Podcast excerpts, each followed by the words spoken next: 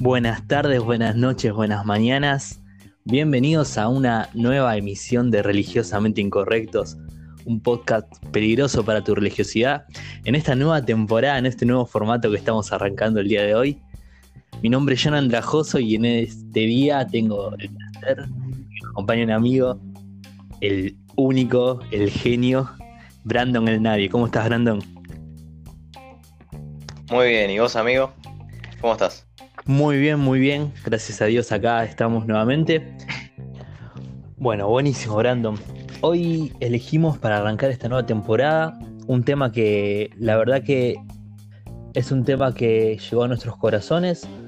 La verdad que el espíritu de este podcast no es estar, no es señalar, no es tener un, un espíritu soberbio o de querer imponer cosas, sino son solamente reflexiones y charlas entre amigos de cosas, como decíamos anteriormente, que nos llegan al corazón, que nos parecen interesantes hablar y de las cuales tenemos cosas que decir.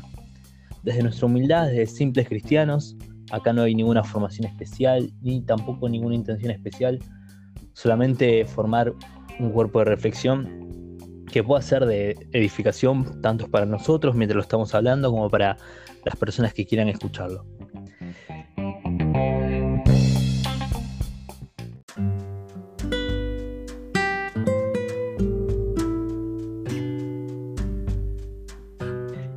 El capítulo de hoy se va a llamar El amor por sobre todo. Ese es el nombre.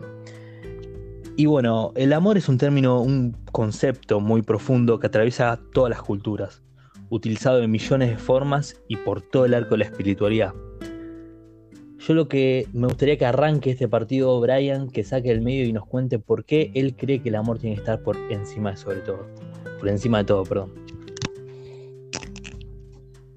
Eh, bueno, para empezar, eh, esta frase, el amor por encima de todo, se me, se me venía a la cabeza, al corazón, eh, cuando veo que el amor unos por otros y por Dios, que es el estandarte, es el punto de partida de, nuestra fe, eh, queda en el puesto 10, en el puesto 11, en puestos muy bajos, cuando es lo principal que deberíamos tener en cuenta a la hora de practicar nuestra fe, ¿no?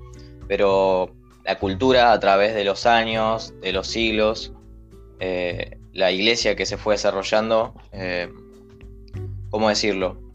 Fue adquiriendo eh, nuevas estéticas, nuevos vocabularios, nuevas actividades que, que, dejaron un poco de lado lo que nunca tendría que pasar de moda, ¿no? Que es que el amor esté por encima de todo.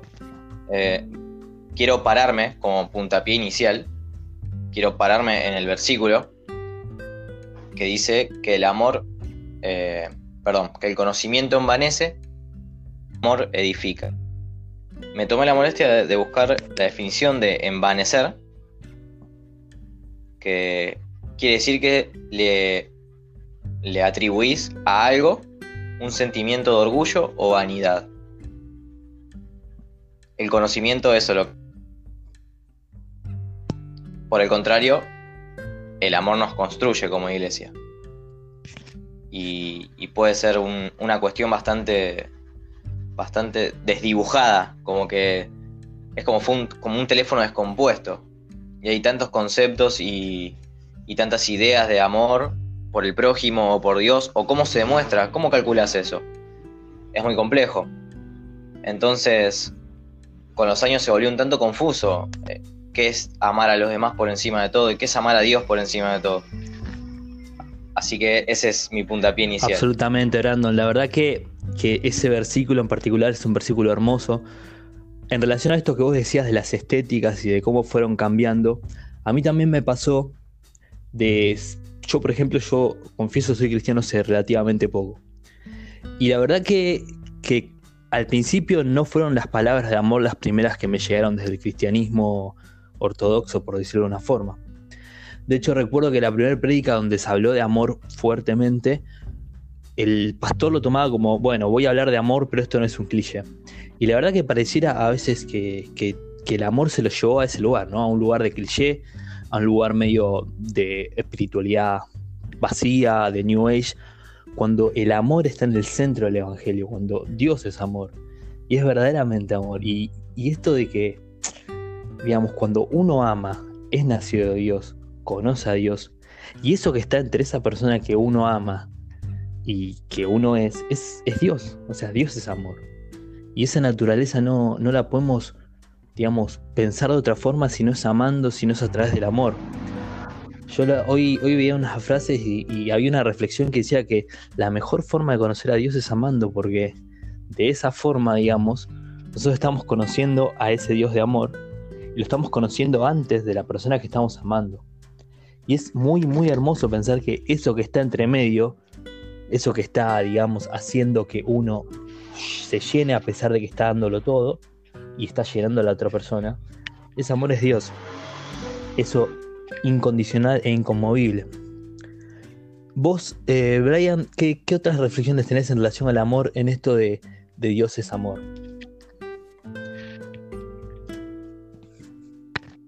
Eh, uno lo dice tantas veces, Dios es amor, Dios es amor, es un pasaje conocido, o lee Dios amó tanto al mundo, y cosas similares, que se vuelve una palabra vacía, como que uno la dice sin, el peso de cada palabra. Son cuatro, son cuatro letritas. Y, y queda muy, muy vacío, muy, muy falto de concepto y aún más falto de práctica. Cuando lo volvemos un cliché, como decías vos. Entonces, también como decías vos, que uno conoce más a Dios amando, es un principio, es un principio lógico que vos podés leer y hablar sobre el amor pero uno entiende lo que es el amor cuando lo practica, cuando lo vive. Y, yo creo que Dios no es amor por casualidad. Podría ser muchísimas cosas. De hecho, Dios es todo. Y es muchísimas cosas. Pero ese pasaje dice que Dios es amor antes que todo. Eh, Pablo dice, ahora permanecen la fe, la esperanza y el amor, pero el mayor, la mayor de ellas es el amor. Entonces, no son casualidades, Dios se ensañó con eso Dios entendió que es el vínculo perfecto, como dice Romanos, vístanse de amor, que es el vínculo perfecto, para, para lograr una relación entre nosotros que, que vaya más allá de nosotros. Porque pensá esto, todos somos seres personales e individuales. Y que nuestro mayor mandamiento es amar al otro como si fuésemos nosotros mismos cuando naturalmente no lo podemos hacer no está en nuestras posibilidades psíquicas y físicas sentirnos y ponernos exactamente en el lugar del otro. Entonces tiene que haber un nexo, un puente, que nos permita experimentar de algún modo eso. Entonces, yo siento que esa es la raíz y, la esencia del amor. Ser ese puente entre, entre los corazones, entre la empatía, entre el deseo de sentirse como el otro, y de aceptarlo como te gustaría que a vos te acepten. Por eso no es vano, como ningún pasaje de la Biblia lo es, pero muchas veces se los pasa por alto. Vístanse de amor, que es el vínculo perfecto. Absolutamente. Hermoso, hermoso amigo. Y es, es esto, es revestirse de amor. A mí me encanta mucho también esta palabra que dice que nadie jamás ha visto a Dios, pero si nos amamos los unos a los otros, Dios vive en nosotros y su, y su amor llega a la máxima expresión en nosotros. O sea, el amor es el vínculo no solamente que uno genera con el otro, sino es, es el vínculo que hace que uno se llene de Dios, que uno sea nacido en Dios. Eso es muy profundo, digamos, es muy, muy, muy profundo, que necesita, digamos, el discernimiento espiritual específico para poder entender que realmente no se trata de algo tan complejo, no se trata de algo tan difícil, no se trata de cargas tan pesadas, se trata de amar al prójimo, como uno mismo, pero amarlo de verdad. La otra vez leía, viste, definiciones sobre misericordia y una hablaba de que la misericordia, esto se lo escuché a, a Chris Méndez de Hilson, que la misericordia se puede tomar como amor práctico, ¿no? no como un amor teórico, sino como un amor práctico. Y en esa bondad práctica, Jesús golpea nuestras puertas y a veces pareciera que todo el misterio del cristianismo se encierra en aceptar el amor que tiene Dios para con nosotros, de que nosotros lo podamos aceptar y de esa forma también empezar a volcarlo a otras personas. Hay un montón de versículos sobre el amor que son increíbles. Eh, estos, dos, estos que vos dijiste me parecen fantásticos, sobre todo este de que el amor está por sobre encima de todo, es ese versículo que, dijiste eh, de Pablo, Corintios, digamos, 13, cuando hace toda la, definición perfecta de amor. Es increíble porque si, no amo nada soy, en el momento básicamente está diciendo, ¿no? Y, también, sin querer ser blasfemo, ¿no? Pero la primera epístola de Gustavo, que dice usa el amor como un puente, es fantástico. Ah, yo creo que ahí hay Dios. Pero bueno, siguiendo en esta línea, Brian, si vos tuvieras que decirnos algunas reflexiones más en relación a cómo poder amar al prójimo, cómo poder encontrar ese reflejo de Jesús que nos ayuda a llegar a los corazones. ¿Alguna reflexión? Bueno, para empezar, eh, el primer paso para poder amar a los demás es amarse a uno mismo a partir de sentirte amado por Dios. Eh, por lo menos en mi caso, yo no pude, yo no pude entender lo que es expresar amor a los demás de, verdad, de, corazón posta, eh, sin, sin caretearla, hasta que no me equivoqué lo suficiente y recibí un amor que yo no creía merecido. Entonces, a partir de mi necesidad de perdón y de ser amado en mis fracasos, en mis errores, me dio la pauta a amar a los demás a pesar de todo, porque yo fui amado a pesar de todo. Entonces, ¿quién soy yo para no amar a los demás a pesar de todo, cuando yo soy el principal hospedador de ese amor que, que me acercó a Dios? Más que mis éxitos. Mis fracasos me acercaron a Dios más que mis éxitos porque a partir de mis fracasos pude conocer a Dios tal cual es. Eh, como diría Brennan Manning, grosso. Si conociste la compasión de Dios, conociste a Dios. Puedes conocer su, su prosperidad, su éxito, su bendición, y esas son partes de Dios, pero si conociste su compasión, conociste a Dios. Y eso fue lo que me pasó, y ese fue el clic que me, que me hizo ver a las personas de otro modo que me hizo minúsculo, como dice Pablo, tengan a los demás siempre por encima de ustedes, no tengan un concepto de ustedes más alto que el que deban tener, sino piensen de sí con moderación. Entonces, a partir de eso, de los errores, de, de no merecer perdón, de no merecer amor, y sin embargo recibirlo, me llevó a darlo a los demás, aunque no lo merezcan, aunque no lo pidan. Y, y nada, en, toda circunstancia, en, todo momento. Hay, hay un amor para los demás cuando vos no lo merecías. Así es, amigo, así es. Yo siempre pienso que hay una misericordia para cada uno por día, ¿no? Y que esa misericordia, que ahora me gusta pensarlo como amor práctico, la tenés que poner también en, digamos, en práctica con los demás. Poder ser misericordiosos para poder alcanzar misericordia. Y esto de que el que ama mucho, mucho se le perdona, es por esto mismo, es porque uno para poder amar tiene que primero reconocer que fue amado primero y amarse.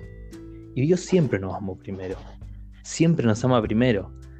Es, es increíble esto, cómo está escrito de millones de formas, formas, pero cuando uno entiende la gracia, cuando uno entiende lo que es el amor gratuito, lo que es un amor que no pide nada a cambio, sino que pide fe, sino que pide justificación por fe, eh, digamos, perdón, lo que quiero decir, sino que pide una, confianza ciega, entender que es nuestro Salvador. Cuando uno entiende eso, que el amor es tan gratuito, es cuando empieza a dar ese amor gratuito. Y el amor cristiano, el amor desde la perspectiva cristiana, es un amor que no pide nada a cambio, que se entrega porque sí. El otro día veía un capítulo de una serie, está en Netflix, es una serie animada media rara, muy flashera, se llama Midnight Ghost Gospel. Y el segundo episodio se llama eh, Meditar como Jesús. Claramente no es una serie religiosa y si sos una persona que, que le cuesta salir de ciertos cánones establecidos de religiosos, no te recomiendo que la veas. Pero si tienes un corazón dispuesto a ver lo bueno y lo agradable de las cosas, te la recomiendo, sobre todo ese episodio.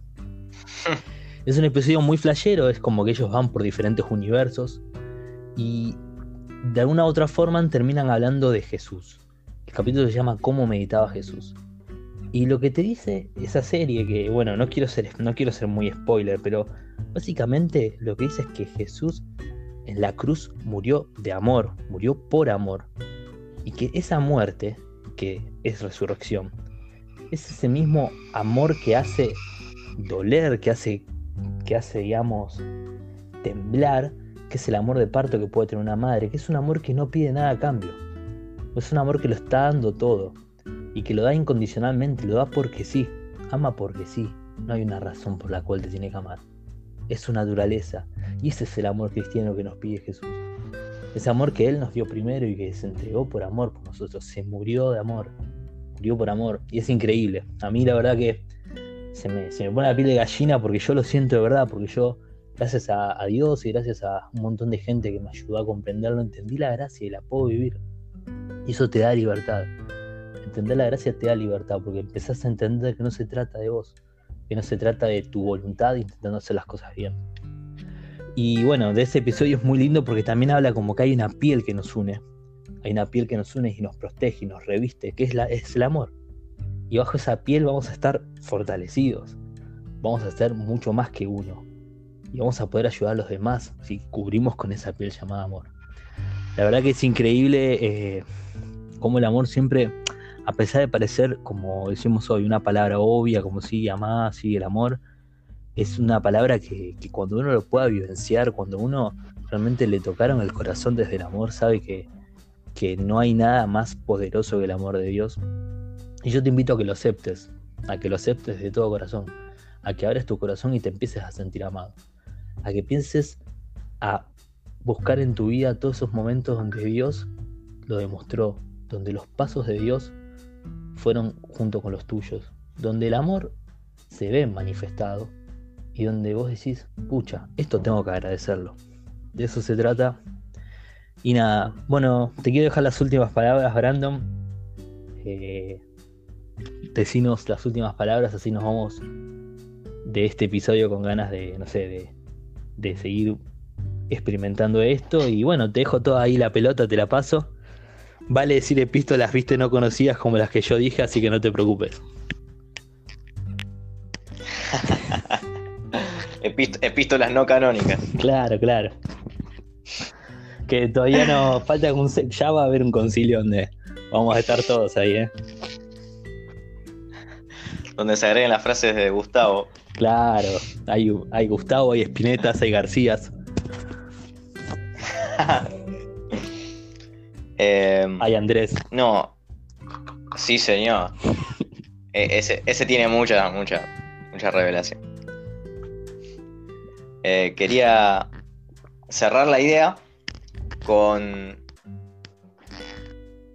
con el pasaje que, que decía Johnny, Corintios, Corintios 13, primera Corintios 13, donde creo que así en Reina Valera el capítulo es la preeminencia del amor. Me, llama la atención como Pablo eh, da a entender que nada, nada, nada de lo que de lo que puedas hacer o hagas o vayas a hacer es válido, es puro, es real si no es con amor, si no tenés amor. Eh, y me tocó ver, me toca ver cómo el cristiano se aferró más al, a la consecuencia que a la causa. Y, nada, me pone mal ver muchas veces como una actividad está por encima del amor, eh, ministerio está por encima del amor, proyecto está por encima del amor, llamado por encima del amor.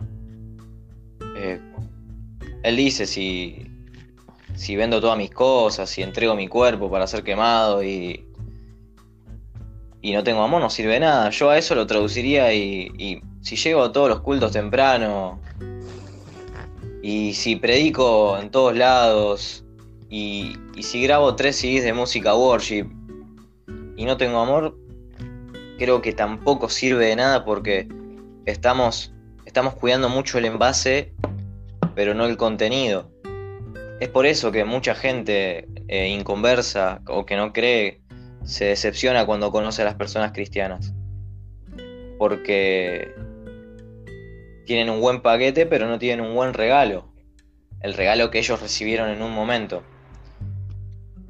Entonces, quiero, quiero alentar a que, sobre todo ahora que no puedes ir a la iglesia, no puedes llegar temprano, no puedes ir de traje a ensayar, no puedes ilustrar los zapatos.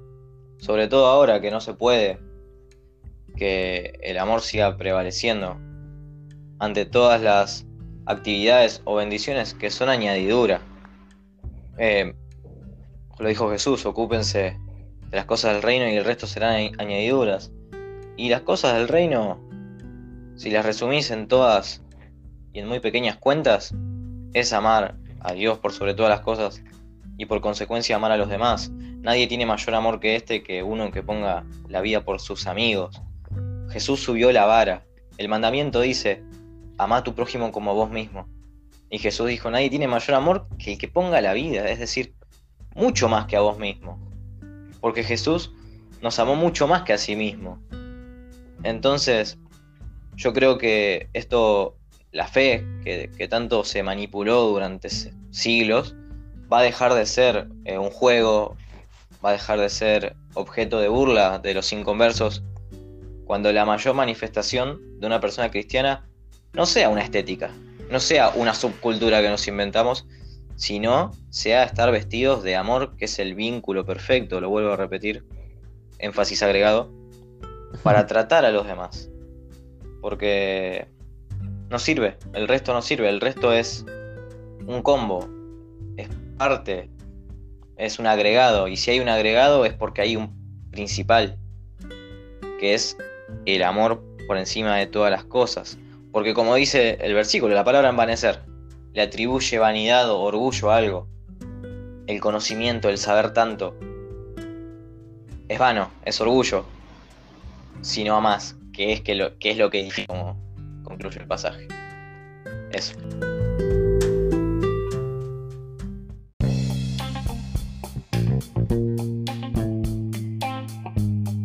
Bueno, así que como, como saben, esto es religiosamente incorrectos. Eh, bueno, la ley primera, ya saben que es el amor.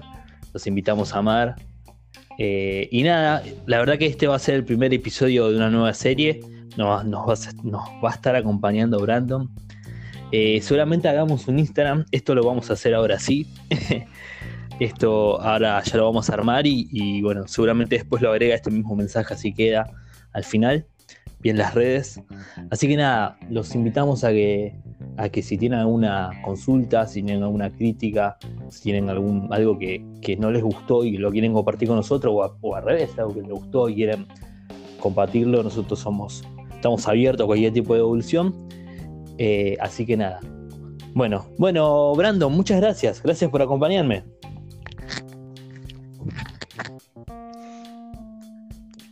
Nos vemos, amigo. Un placer y bueno, nos estamos viendo en la próxima emisión. Hasta la próxima. Saludos a todos, chau. Chau, chau.